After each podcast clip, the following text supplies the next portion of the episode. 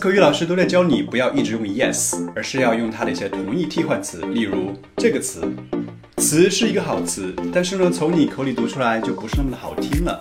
你是不是发成了 definitely？definitely，听起来是不是有点笨拙？那如何让这个词发的漂亮一点呢？